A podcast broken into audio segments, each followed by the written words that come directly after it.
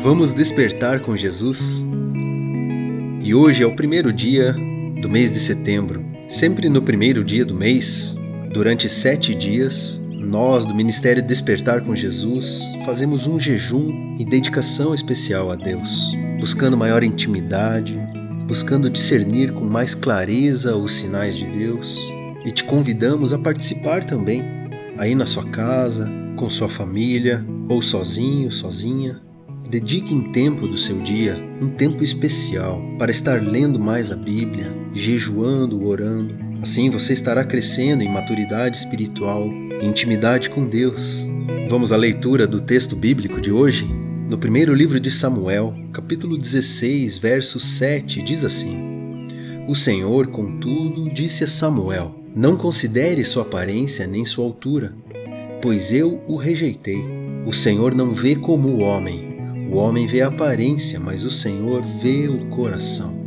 Quando Samuel foi à casa de Jessé para ungir um dos seus filhos como rei de Israel, num primeiro momento o profeta observou Eliabe, um dos irmãos mais velhos de Davi, e pensou: com certeza é este que o Senhor quer ungir. Samuel, apesar de servir a Deus com excelência, pensou que Eliabe, por ser uma pessoa de boa aparência, seria o mais capacitado para exercer tal função.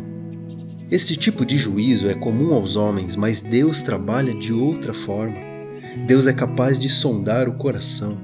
Ele sabe o potencial de cada um dentro de si.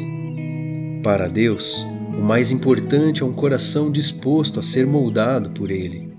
O Senhor capacita a quem escolhe. Foi desta forma com Davi. Deus rejeitou Eliabe e escolheu o pequeno menino ruivo. Mesmo sendo o menor de sua casa, o filho mais novo, Deus capacitou Davi dia após dia para ser um grande instrumento nas mãos dele. Procure ter um coração disposto a receber a instrução de Deus. Não se preocupe apenas com as aparências. Os homens podem não reconhecer o real valor que há em você mas Deus sabe o valor que você tem. No momento certo, Ele te levantará e te capacitará.